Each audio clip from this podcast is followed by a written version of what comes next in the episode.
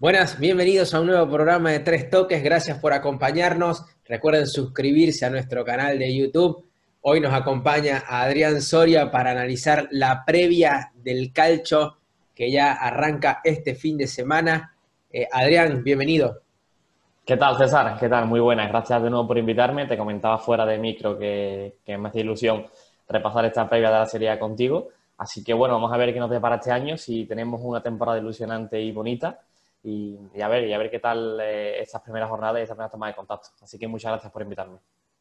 Totalmente de acuerdo. Me ilusiona este, este, esta temporada en el calcho. Muchos equipos se reforzaron. Los, hay otros proyectos que se están reafianzándose, otros que se reinventan desde cero.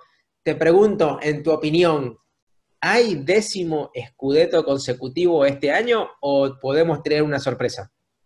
Difícil pregunta, sobre todo teniendo en cuenta el bagaje de la Juventus estos últimos años, que como has dicho son nueve escudetos consecutivos, que se dice pronto, pero es algo muy difícil de conseguir, por muy, eh, muy potente que sea el equipo de, Turín. Eh, lo cierto es que sobre el papel de nuevo va a tener un buen competidor de primera como es el Inter, eh, que ya el año pasado estuvo cerca de, de, intentar quitarle ese escudeto a la Juventus, el Atalanta, que fue el invitado sorpresa también se metió al final en la, pelea por el, por el título liguero. Pero desde mi opinión, teniendo en cuenta cómo se han reforzado los equipos y, teniendo en cuenta cómo es la Juventus a la hora de, competir, yo creo que va a tener el décimo escudo de esta temporada y que vamos a tener que esperar un año más al menos para, ver otro campeón distinto. A mí creo que siempre me gusta ir en, contra de lo, que se puede generar. Creo que este año eh, se rompe ese monopolio.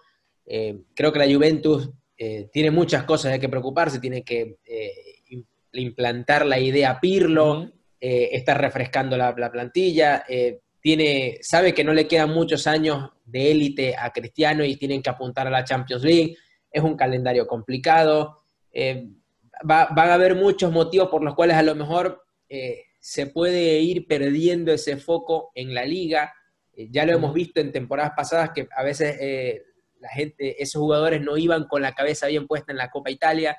Entonces, creo que, creo que me, atrevería a decir que no habrá un décimo escudeto, eh, pero bueno, como dices tú, se dice fácil, pero el resto de los equipos van a pasar por lo mismo, por un calendario complicado, van a pasar por, van a tener competiciones europeas, y así que no, no, no va a estar para nada fácil.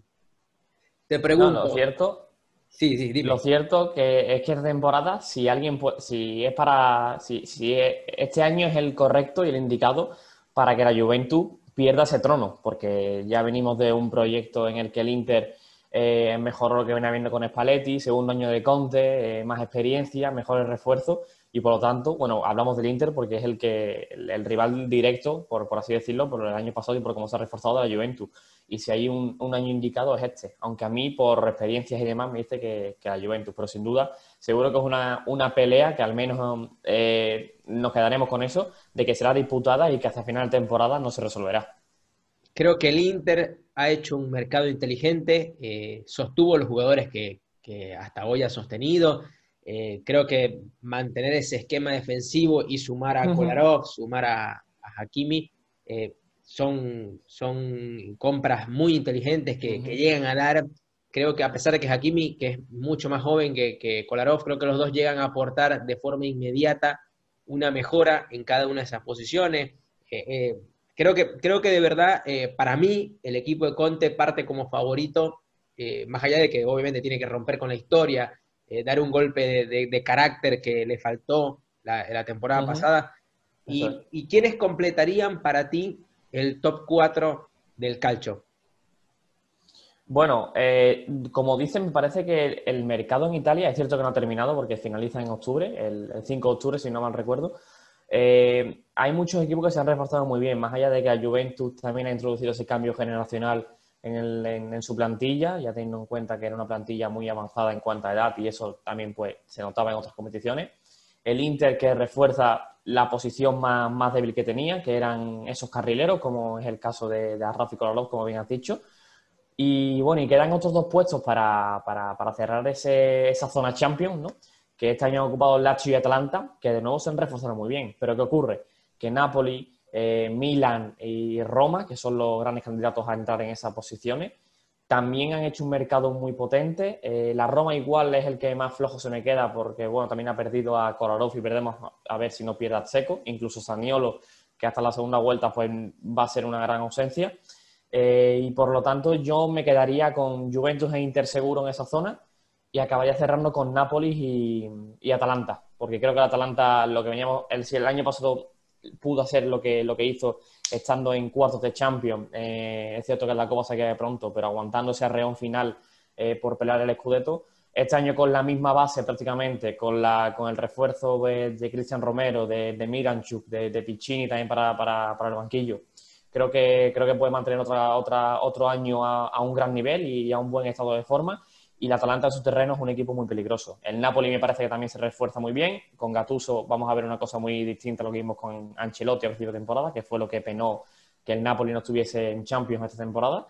Así que apuesto ahí por el, por el Napoli. Y el Milan, pues bueno, creo que se va a quedar cerquita de esos puestos, pero, pero aún hay que, hay que poner las bases en, el proyecto del Milan, hay que poner las bases con Tonali y un año de transición entre Europa y, Serie A en ese quinto cuarto lugar tampoco estaría mal. Así que yo me quedo con Juventus, Inter, eh, Atalanta y Napoli. Está muy bien. Eh, creo que eh, Atalanta ya deberíamos este año exigirle un poco más, porque ya, ya esa, ese, ese papel de, Cenicienta o de equipo que sorprende o de equipo romántico que, tiene un muy buen proyecto, que tiene muy buena afición, muy buenos jugadores, muy buen entrenador, creo que ya tiene que acompañarse con, con regularidad, tal vez con una copa local, Creo que ya, las exigencias, sobre todo, a mí me ilusiona mucho el fichaje de Miranchuk, me parece que es muy buen jugador, creo que va a explotar en este equipo. Para mí, eh, Atalanta termina en tercer lugar. Yo, yo cierro con el Milan en el cuarto lugar, creo que me, es difícil porque el Napoli también, como dices tú, se ha, reforzado muy bien. Creo que la Roma perdió, pierde mucho gol y va a sufrir la, la de Saniolo por más que llegue quien llegue.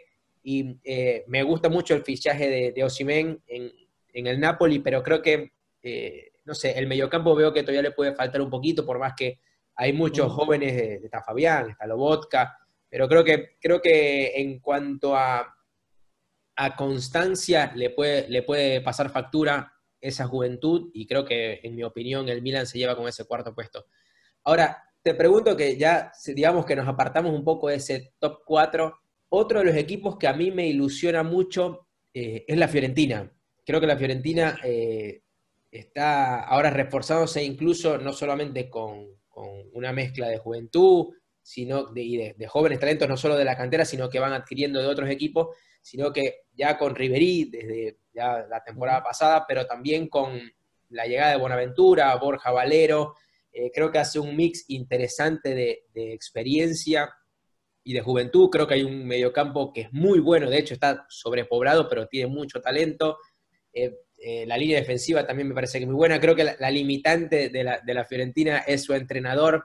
Creo que si el entrenador entiende la calidad y el potencial que le puede dar este equipo, sobre todo ahora con, con más experiencia que llega, creo que se pueden ilusionar con, por, en mi opinión, ¿no? con entrar a la Europa League.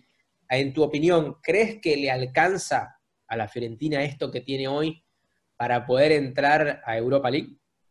Bueno, si no es entrar, al menos quedarse cerca y pelearla hasta última hora, porque es el objetivo al menos que se le debe presuponer a un equipo con tanta historia como es la Fiorentina y como has dicho tú, que se ha reforzado con jugadores muy, muy importantes dentro del, calcio, como es el caso de Buenaventura y de, Borja Valero, ¿no? Eh, a mí sí me queda un poco corto todavía el, mercado porque me parece que le hace falta un, un futbolista de referencia en ataque no depender tanto de lo que hagan Ribery y Chiesa por fuera, porque al final en el área tiene que tener a un, goleador.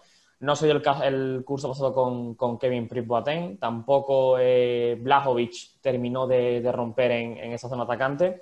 Y por lo tanto, eh, yo creo que sí va a estar muy alejado de lo que vimos año pasado de estar cerca del descenso en algunos tramos, eh, porque me parece que la llegada de Bonaventura y Borja Valero, más allá de la experiencia a nivel futbolístico, todavía tienen mucho que aportar al deporte en una Fiorentina que además solo tendrá que centrarse en una competición, por lo tanto estarán descansados y, el, desgaste físico no será tan grande.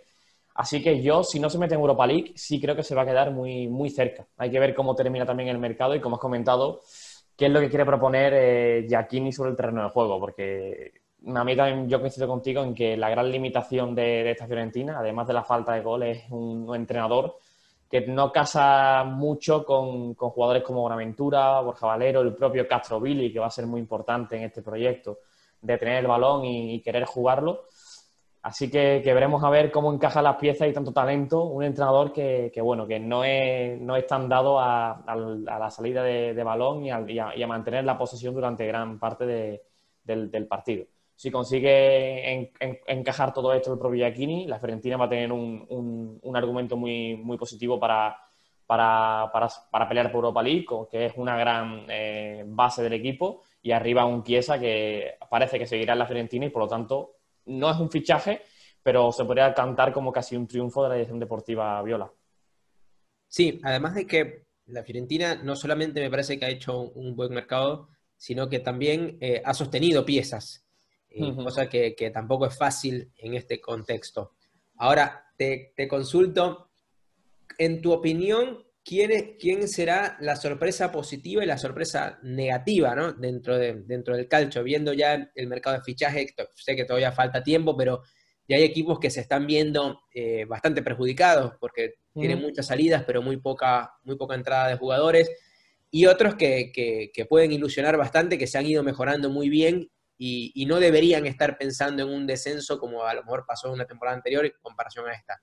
Para ti, ¿cuál es la sorpresa positiva y la negativa de este año del calcio?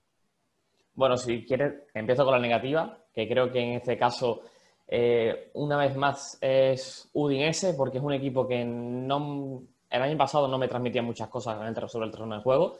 Y es cierto que cuando tuve que depender de De Paul eh, en gran parte de la temporada, pues ahí estuvo el argentino para sacar eh, las castañas del fuego y, bueno, y, ser el futbolista imprescindible de, de, Udinese. Se habla desde el mercado que puede marcharse al Leeds United que dirige Bielsa que está forzando para salir, porque bueno, a nivel deportivo y a nivel económico supone un gran incremento para, el propio De Paul.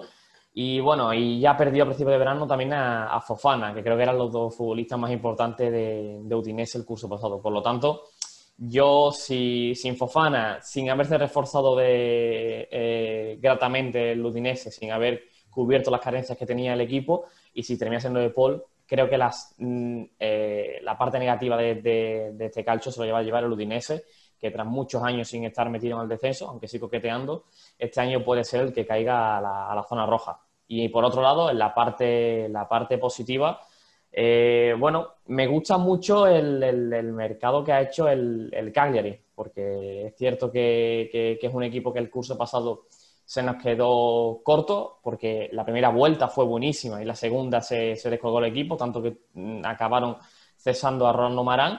Pero creo que es un equipo que se ha reforzado muy bien, que mantiene a figuras importantes, como en el caso que hemos contado antes, mantiene, por ejemplo, a Giovanni Simeone, que fue muy bueno tras, la vuelta de fútbol tras la cuarentena, a Joao Pedro.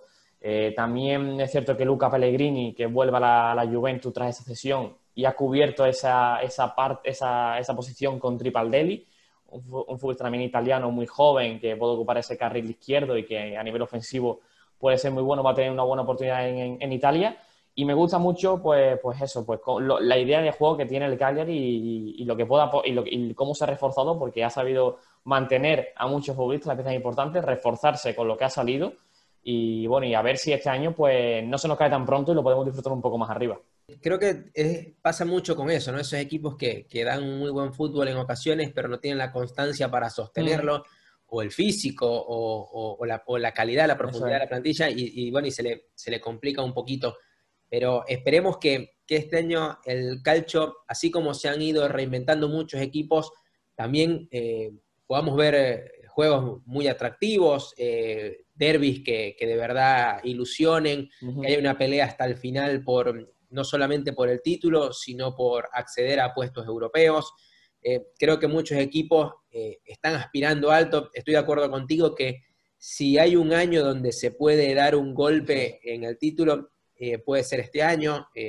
hay un cambio, siempre un cambio de entrenador implica que tiene que afianzar los conceptos y después es que podemos ver ese mejor fútbol. Y por eso creo que ahí hay una ventaja para, para los equipos que ya tienen una continuidad, como digamos, los Inter, los Atalanta, los Milan, eh, los Napoli. Eh, creo que eh, nos vamos a ilusionar bastante, se viene una gran temporada, todavía queda mercado de fichaje, hay muchos rumores, hay, pareciera que, va a haber un efecto dominó en, varios casos donde hay casi que hay varios equipos que están esperando porque se termine de definir una oferta para que empiecen a caer muchos más.